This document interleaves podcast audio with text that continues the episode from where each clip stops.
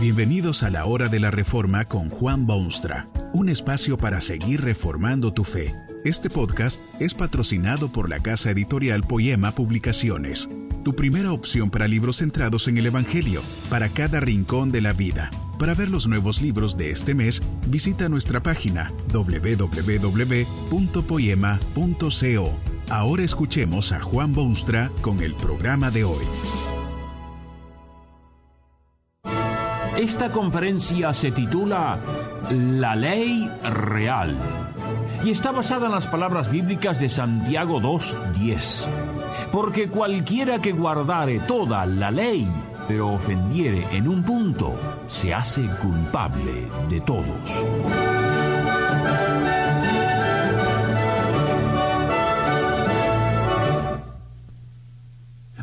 De seguidores de Jesucristo decidió iniciar y abrir una universidad en el Canadá.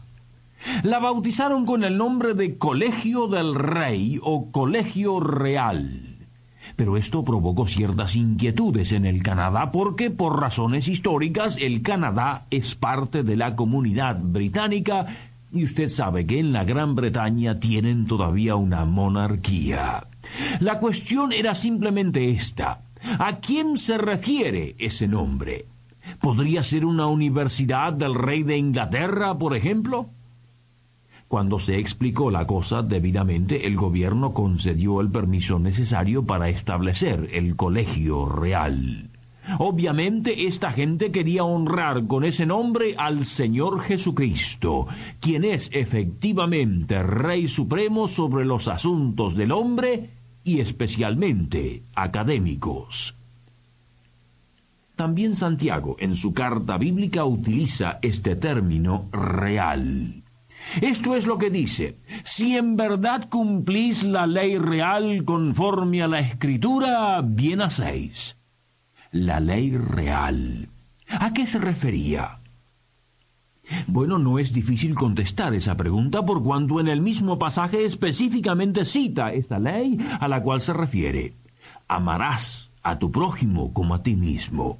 Esta es la esencia de una de las tablas de la ley de Dios dadas en el monte Sinaí especialmente para su pueblo.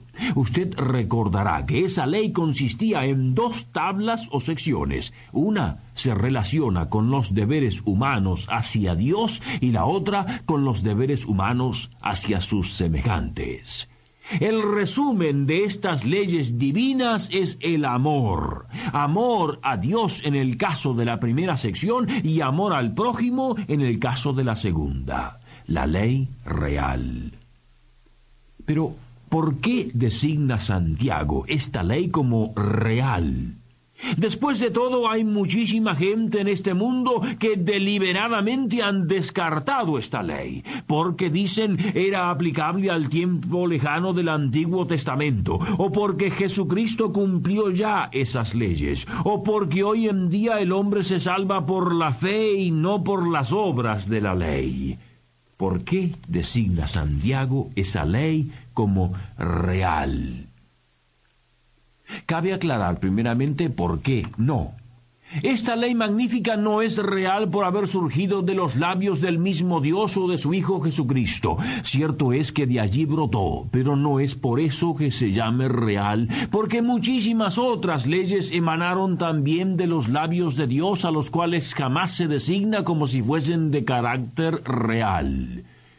Una gran parte del Antiguo Testamento es una colección de leyes y reglamentaciones y cláusulas que Dios dio para quienes en aquellos tiempos eran su pueblo, pero que entonces constituían el pueblo israelita.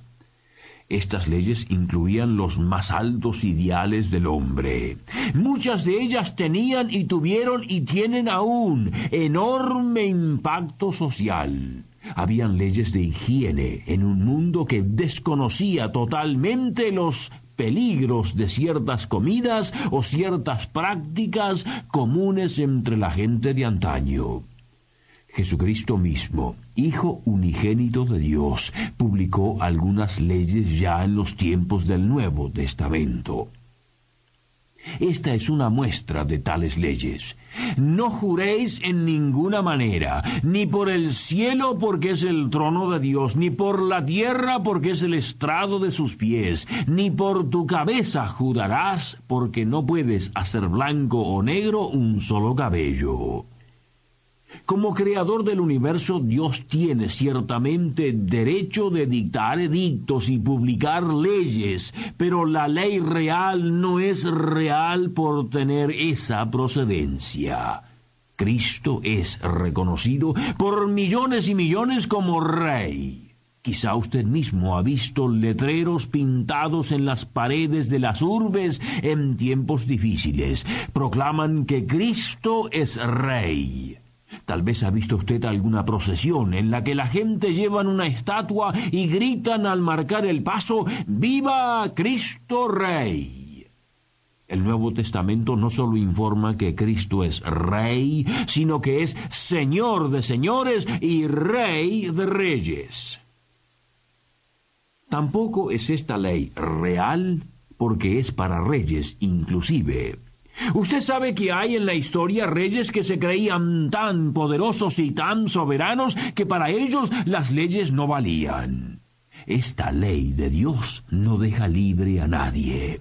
Si bien Dios la dio primeramente a su propio pueblo, también es cierto que sus demandas son para toda criatura, porque son la expresión del que es mucho más soberano que todos los soberanos atados en un solo manojo. Cuán triste resulta ver esos seres ridículos quienes por una razón u otra se creen más allá del alcance de las leyes de Dios. Es ciertamente marca de vergoncísimo orgullo que un ser humano, con todas sus debilidades e imperfecciones, llegue a tener tal opinión. También es insensatez inconcebible que algún pusilánime humano no solo se declare independiente de las leyes de Dios, pero que abiertamente también se oponga a ellas. Esta ley divina pone bajo su jurisdicción al rey del mismo modo que al súbdito, a los nobles y plebeyos, a los ricos y a los pobres, ancianos o jóvenes. Es ciertamente ley para reyes de todos los tiempos.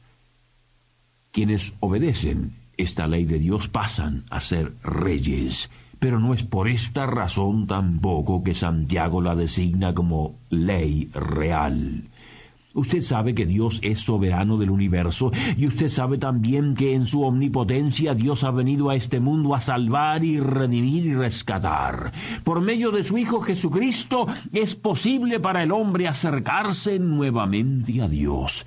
Cuando esto ocurre, Dios lo hace rey de la creación, tal cual había sido cuando Dios recién lo creó. El que ha sido redimido por Cristo es designado por el apóstol Pedro, por ejemplo, como linaje escogido, real sacerdocio, nación santa, pueblo adquirido por Dios. Corre en las venas de los redimidos sangre de realeza, y esta ley de Dios pasa a ser entonces la ley máxima de todos sus actos y por la cual se juzgan todos los eventos de la vida humana. Esta ley es real, ciertamente, por todas estas razones, porque todo lo dicho hasta ahora es totalmente válido y aplicable. Pero Santiago la llama real, porque es la ley máxima, es la reina de las leyes, la cúspide, la ley por excelencia indiscutible. Esta ley es real porque es soberana sobre todas las demás leyes que hayan salido de los palacios de Dios o de los palacios legislativos de los hombres. Toda la ley y los profetas, decía Jesucristo, se resumen en esta brevísima ley real, amor a Dios y amor al prójimo. Era precisamente eso del amor al prójimo que molestaba a Santiago. Abiertamente se estaba violando esta ley real. Se estaba violando en dos terrenos igualmente peligrosos. En primer lugar, se estaba violando porque se despreciaba a los pobres. Y Dios tiene un interés inmenso en los pobres del mundo. Es quizá el tema más frecuente en las Sagradas Escrituras. Dios ama y protege y bendice al humilde y demanda de sus criaturas que sientan exactamente lo mismo pero los hombres fácilmente desprecian a los de abajo, a las masas sudorosas, a la gente de poca o ninguna influencia, y cuando alguien hace tal cosa, ha dejado de cumplir la ley real, porque esta ley dice al hombre, amarás a tu prójimo como a ti mismo pero se viola esta ley real en otro sentido además. En los tiempos de Santiago y en estos mismos se ofrece y extiende desmedida atención a los ricos, gente pudiente, hombres y mujeres que por alguna razón han alcanzado niveles de poder. Ante ellos se doblan las rodillas y se dicen cosas halagadoras y se le besan las manos y se bendicen sus actos y se callan sus errores. Era esto lo que inquietaba profundamente a Santiago, porque tal discriminación es contraria a la ley real. Esta ley real está en vigencia ciertamente para usted también. Es la ley de Dios, por la cual se juzgarán un día todos los actos del hombre. Es en base a esta ley que también usted aparecerá ante el trono del juez soberano. Pero esto quizá no le preocupa a usted en lo más mínimo, porque cree que ha cumplido aceptablemente bien esta ley real. Después de todo, usted no odia a Dios ni tampoco al hombre.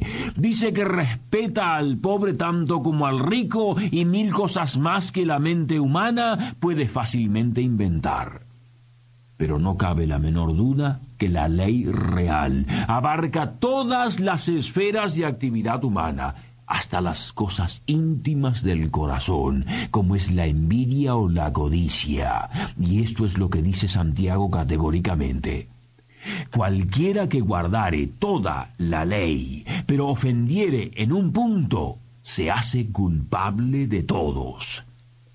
Es recién entonces que uno empieza a apreciar la obra de Jesucristo. Él vino para pagar la deuda humana para con Dios y vino para salvar a quienes han violado uno o mil puntos de la ley. Un punto es suficiente porque lo hace culpable de todos.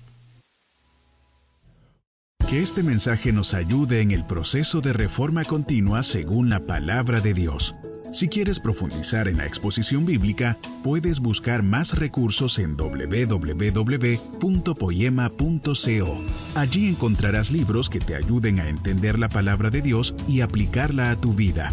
Poema, el Evangelio para cada rincón de la vida. Nos vemos en el próximo episodio de La Hora de la Reforma con Juan Bonstra.